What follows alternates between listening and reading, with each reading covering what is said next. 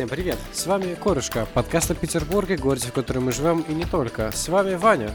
Э, Не забывайте подписываться, подписываться на наши социальные сети, э, Телеграм и группу ВКонтакте. И с вами второй ведущий подкаста, студент Государственного университета правосудия Даня. Очень часто мы ходим знакомыми маршрутами, но не замечаем или недостаточно обращаем внимание на те детали и нюансы, которые нас окружают. В нашем подкасте мы стараемся исправлять эту досадную ошибку.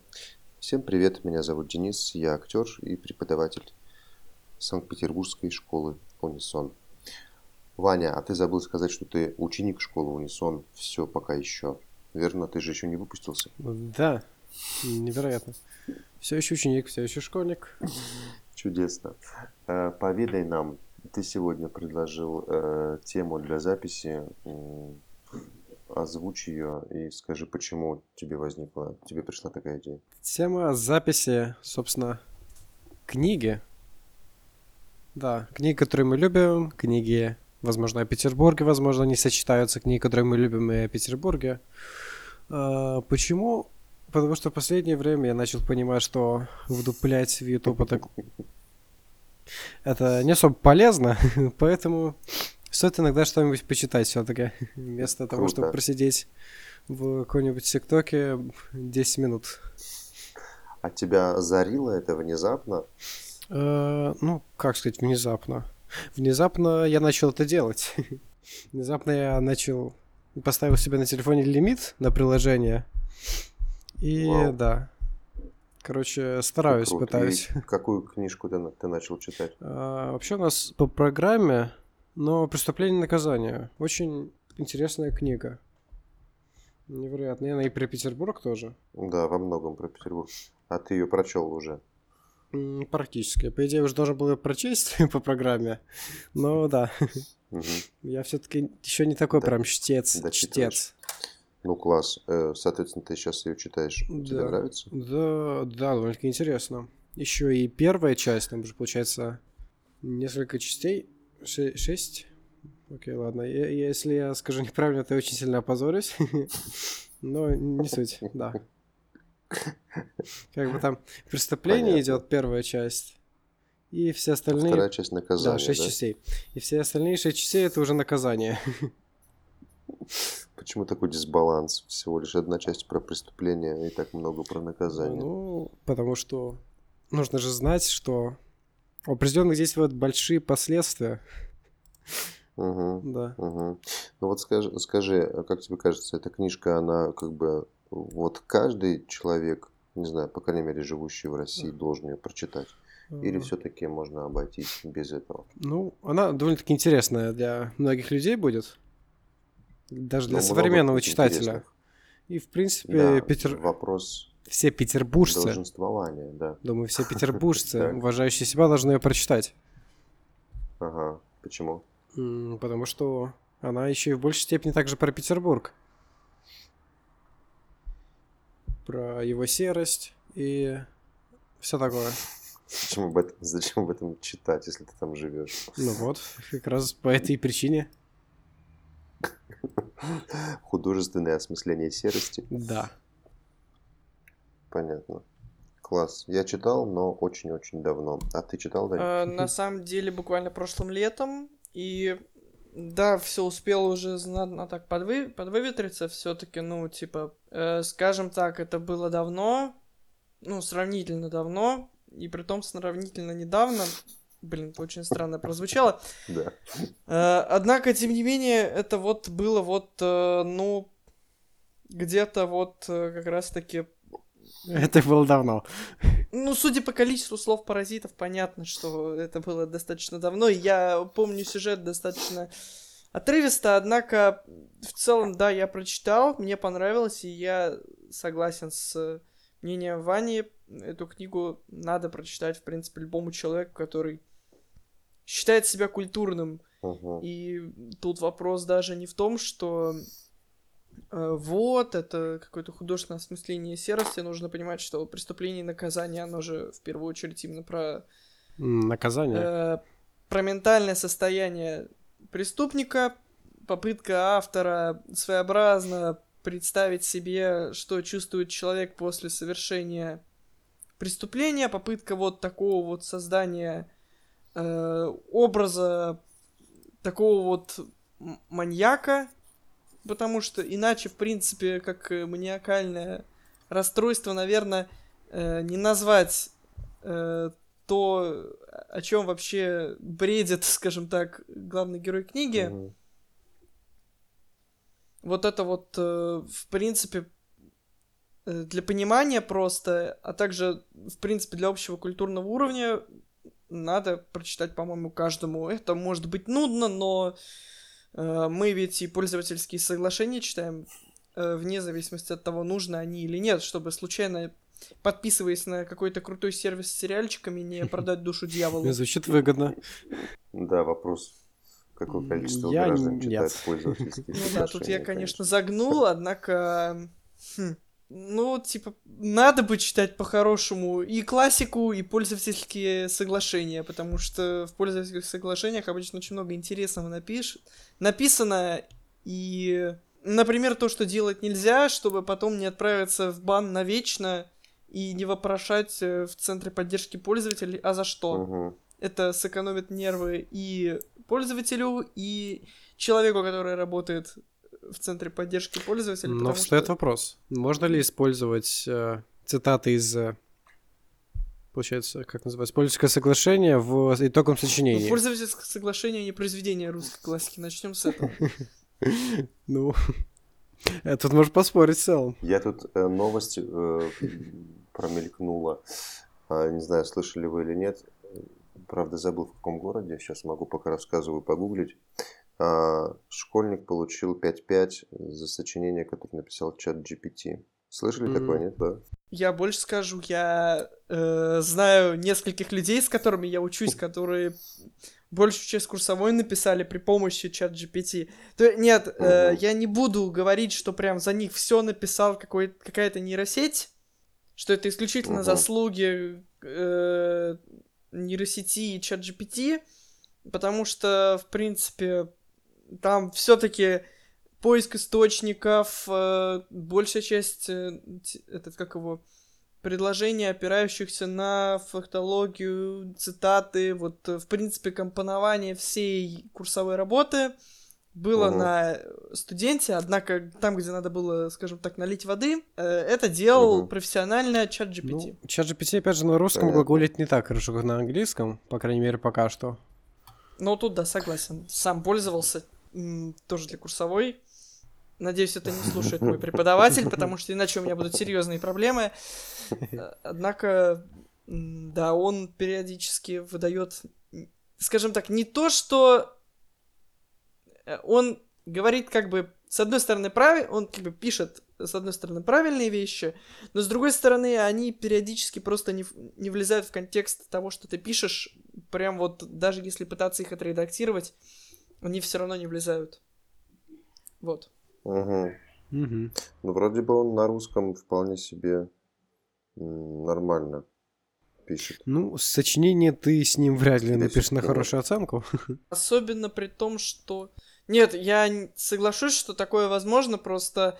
э, Во-первых, мы отошли от темы, с одной стороны, но с другой стороны, продол- я сейчас каким-нибудь макаром это все выверну, секунду. Э, Но прикол в том, что большую, что некоторую часть фактологии этот э, чат GPT придумывает. Поэтому основываться на нем не стоит, и лучше почитать. Тем более, что это периодически очень интересное занятие. Ну, в смысле, что значит придумывает? Он же на э, основе как бы загруженной базы, э, базы данных э, компилирует тексты. Ничего не придумывает, он компилирует.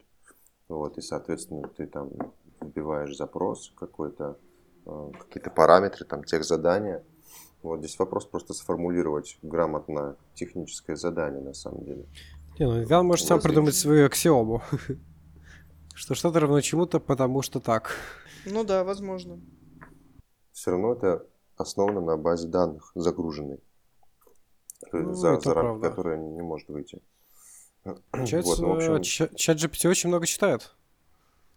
Ну, я бы не назвал это прям чтением, потому что он, ну, не, не читает в привычном нам понимании, он просто берет какую черт, упала. Прошу прощения, надо перезаписать этот момент. Я так... Я бы не сказал, что он читает в привычном нам понимании, потому что он все-таки основывается на какой-то базе данных. Но, Мгм. тем не менее, это все равно периодически он может выдавать э, не самые подходящие результаты. Э, по типу, если он основывается там на какой-то базе, на базах данных, связанных э, с какими-то художественными произведениями, он может выдавать достаточно сра- странные фразы, потому что вот э, лично я, когда вот исключительно в целях баловства пытался получить от него рецензию на этот э, на Муму, он мне там почему-то каким-то макаром Деда Мазая привел. Притом, как, как связан Дед Мазай, э, Герасим, Муму и Зайцы, а также Потоп, он мне, чат GPT мне так и не объяснил. Вспоминается шутка, что Мумо это утопия, а Дед Мазай это антиутопия. Да, все верно. Да, это точно. К слову об антиутопиях, давайте вернемся все-таки к тому, с чего мы начинали, а именно с книг. О, Давай, Дед Мазай это тоже книга. Ты тоже. читаешь Я бы не сказал, что это книга, скорее так книжечка, рассказ, да. рассказик. Ну, расскажи, чем ты увлечен, каким чтением? Ну, у меня, как обычно, вообще, в принципе, достаточно специфическое чтиво. Это... Warhammer? Ну, мы знаем, Да, да, ме- метро Однако в 33. этот раз это цикл Ересь Хоруса, этакий приквел к тому, что происходит э, в Warhammer 40 тысяч. Сейчас я именно читаю э, произведение Дэна Абнета «Возвышение Хоруса».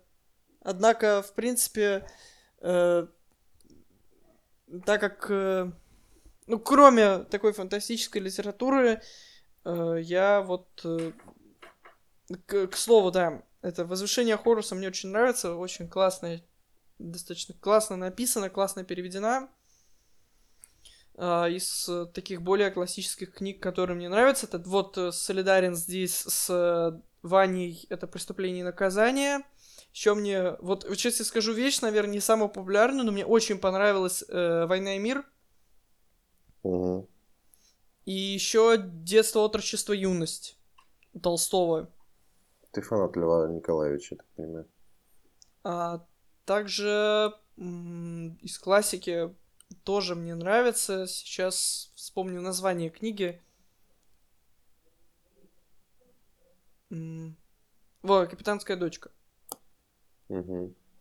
В принципе, произведения. Пушкина мне очень нравятся, потому что они хорошо написаны. Но в плане, типа, логично, что э, светило русской поэзии э, и Ну, прозы пишет плохо, э, да? пишет хорошо. Наверное, плохо пишущего человека бы не назвали лучшим поэтом в истории России.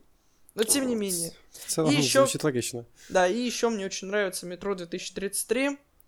И в какой-то степени 50 на 50 метро 2035. А метро 2033, э, фу, метро 2034 я вообще не советую читать. Лучше поиграть в игры по метро, потому что метро 2034 не затрагивает ни главных героев метро 2033, никак, почти никак не относится к сюжету метро 2035, да еще и написано очень тягомотно. Как будто Глуховский писал его чисто ради того, чтобы срубить бабла. Ну, А, вот, кстати, по поводу книг, э, связанных с Петербургом, тоже вспомню «Метро 2033». Точнее, это книга из серии по вселенной «Метро 2033», оф- э, официальная. Это, я не помню название, но действие обоих книг э, из этой серии, ну, там как бы большая серия, которая рассказывает про разные места во вселенной «Метро 2033» Это есть фанфики, несколько книг, посвященных, э, ну, тому, что происходит в, в московском метро, помимо событий, как бы главных книг, написанных Глуховским. Как бы, Мгм. да, забыл очень важную ремарку сделать. Все эти книги пишут, э, писали, не- писал не Глуховский, то есть книги серии Это вселен- фанфики, да? Фанфики. Нет, это официальная, в принципе, каноничная штука. Просто, и просто их писали другие писатели. Прям вот писатели, ну, такие, там, Сурон Цармудян, вот э, такие вот Не знаю, если кому-то кроме меня это имя вообще что-то сказала, то это классно, конечно. Нам но- сказала, да. У нас есть выпуск, посвященный этому человеку. Да. забыл. Да, посвященный, потому что я о нем упомянул. А еще вот... э, ну, так вот, там, в этой, там есть в этой серии две книги по метро 2033, которые рассказывают о событиях, происходящих в петербургском как раз-таки метрополитене. И как бы в первой книге главные герои идут из петербургского метрополит... из, из питерского метро как бы в Кронштадт, пи- притом идут они пешком. Э. Там они там находят каких-то сектантов, э, которые все ч- сектантов-людоедов, они там, значит, месяц э, в Кронштадтском порту. И во второй книге, я не по... они там раскрывают тайну правительственного бункера, притом они раскрывают ее не раскрыв, потому что правительственный бункер хорошо спрятан, и все, кто о нем знали, они либо мертвы, либо не мертвы, а там. И типа вот э, они там в конце книги чинят э, Тополь М, а точнее машину, которая на нем была, которая является носителем этой ракеты, и значит собираются ехать куда-то в Москву. Вот, Немножко и путано, на самом конечно. деле, несмотря на то, что звучит это немножко бредово, если вот так вот вчитываться, и, в принципе, э, в принципе, вот атмосфера такого вот э, бро- э, постядерного Питера оказалась достаточно интересной, а харизматичные персонажи, от которых я вообще, честно говоря, ничего не ожидал, это было достаточно интересно, потому что, типа, главный герой, вот прям главный-главный герой, это вообще такая классическая пара, э, такой суровый весь из себя выживальщик, который видел, э, ну, как бы, как, как случилось все, который э, не спас, не, который чувствует вину за то, что спас сам, но не спас никого, кроме себя, и э, пацан-сирота с Парка Победы, да, с моей родной станции, э, который э, волею случая оказался рядом с этим мужиком, и, ну, типа, они сработались. Понятно. Не знаю, у меня как-то вот по твоему рассказу не возникло желания прочитать эти книжки. Слишком Да сложно. потому что я плохой рекламщик. Нет, ты же не рекламировал, ты просто рассказывал. Э, Нет, рассказал ты нормально, но э, не знаю, у меня как-то к подобного рода литературе какое-то, не знаю, может быть, предвзятое отношение, может быть, я не читал хорошую вот в этой, в этих вселенных. Но, к слову сказать, там то же самое «Метро 2033», конечно, надо прочесть, потому что это уже фактически там, классика современной литературы. Вот, однажды я, мне подарила моя племянница, ей было лет 17, наверное, она подарила мне книжку а, «Бегущий в лабиринте» она называется. Я не знаю, встречалась она вам или нет, по-моему, есть еще фильм такой. Фильмы есть, да, вроде три. Да, вот. И, ну, она очень популярна, эта книга. Но такой бред, честно сказать. Как бы Ну, там фильмы тоже. Сюжетная завязка какая-то совершенно не, ну, такая инфантильная. Финал какой-то эм, нелогичный. Ну, короче, как будто бы вот м, человек сочинял, как бы ему заработать денег, чтобы такое написать, чтобы это нормально продавалось у подростков. Вот. Но в итоге, видимо, получилось. Ну, Видимо, получилось. Вот, и э, не знаю, сейчас у меня такие как бы ассоциации мелькнули.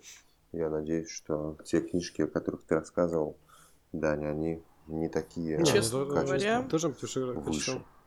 Прочитал. Честно говоря, вообще, как бы пер- первое метро 2033 не вызывает никакого такого вот э, Это естественно, нет, я не про это говорю. да. ощущения, что оно с, с этот э, желание, что на нем на, на что- скажем так, что эта книга создана для определ- точнее, она создана для определенной аудитории, но там нет ощущения, будто ее писали чисто, чтобы навариться. А вот последующие книги серии, особенно от Глуховского, они вызывают некоторые вопросы к себе, потому что метро 2034, например, это, ну, типа, явно написано ради денег.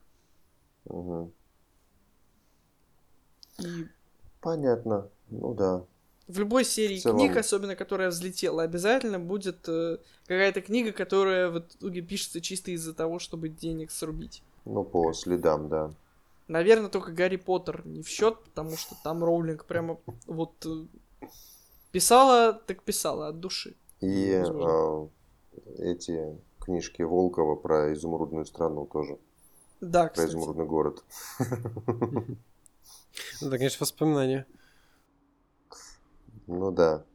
Вот, а моя книжка связана с воспоминанием как раз. Я, над- ус- я сейчас понял, на самом деле, тоже очень питерская. Хотя, конечно, когда папа мне ее читал в детстве, она таковой не воспринималась, потому что я не знал, что такое Санкт-Петербург. Это собрание стихов Данила Хармса «Тигр на улице». Прям как сейчас помню эту обложку, такую шершавенькую, с изображением тигра, таким э, в стиле художников, м, абстракционистов чуть-чуть. Вот, и очень классные там были. Я некоторые прям до сих пор помню оттуда. Вот, и, собственно, да, Хармс очень в итоге петербургский персонаж, так скажем.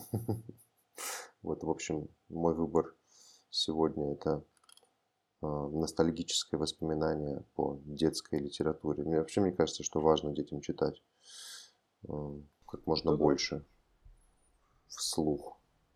А, Я помню, знаете, воспоминания Владимира Познера, да, знаете, этого журналиста уже довольно взрослого. А, Он однажды поделился тем, что последний раз ему вслух читали родители, когда ему исполнилось 18. Вот все до этого, все 18 лет ему читали вслух. Ну, естественно, он сам читал, вот, но эта традиция как бы не прекращалась. Мне кажется, она очень классная традиция чтения вслух друг другу, которая очень-очень забыта сегодня. Это да. Мгм. Ну и детская литература тоже только сложная штука. Ведь найти Детская хорошую... литература? Да. Ведь найти хорошую книгу детскую тоже не так уж и легко. Ну, ты знаешь, есть издательства, которые очень хорошо следят за качеством.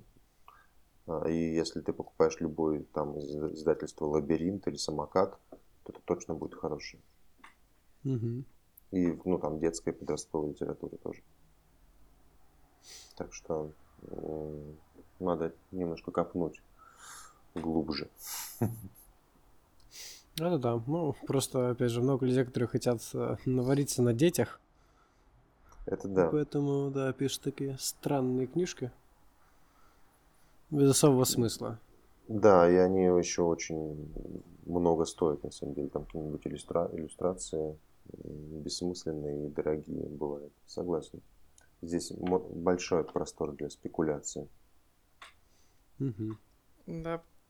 И самое грустное здесь то, что в итоге признанная классика в виде Винни-Пуха и всех-всех-всех, она стоит э, дешевле, чем какая-то бессмысленная детская книжка.